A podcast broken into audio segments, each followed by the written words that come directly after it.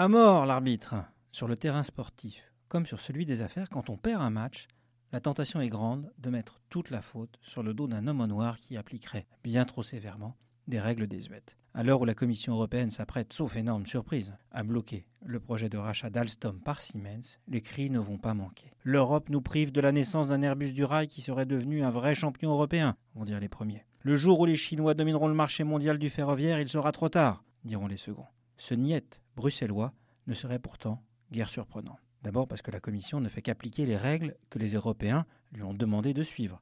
Chiffre à l'appui, elle estime que sur le marché pertinent, le rail en Europe, le poids du nouvel ensemble sera sur bien des segments quasi monopolistiques. Elle estime aussi que pour l'instant, la menace chinoise en Europe n'est que virtuelle. Si les commissaires devraient suivre l'avis de leurs services, c'est aussi que ce champion européen serait surtout franco-allemand. Pas étonnant que les autres Européens, qui redoutent une baisse de l'intensité concurrentielle, soient contre cette fusion qui ne leur rapporterait rien.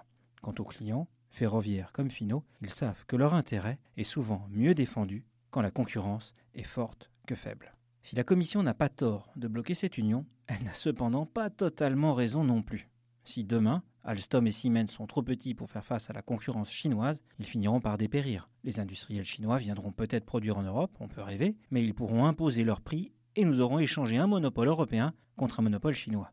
Nous aurons repoussé une éventuelle hausse des prix aujourd'hui, mais nous ne pourrons pas lutter contre celle de demain, et les centres de décision et de compétence seront partis bien loin. Si ce veto nous semble injustifié, il conviendrait surtout de profiter des prochaines élections européennes pour imposer à l'Union qu'elle change de logiciel en regardant plus vers l'avenir que dans un rétroviseur. Mais voulons-nous vraiment qu'elle fasse de la constitution de champion européen une mission plus importante que la défense des intérêts du consommateur? Serions-nous prêts à payer plus pour défendre nos industriels et les usines qui vont avec? Ou devrions-nous plutôt exiger de la Commission qu'elle soit surtout bien plus intraitable avec les industriels chinois qui peuvent, eux, s'unir et s'enrichir sur un marché domestique totalement verrouillé.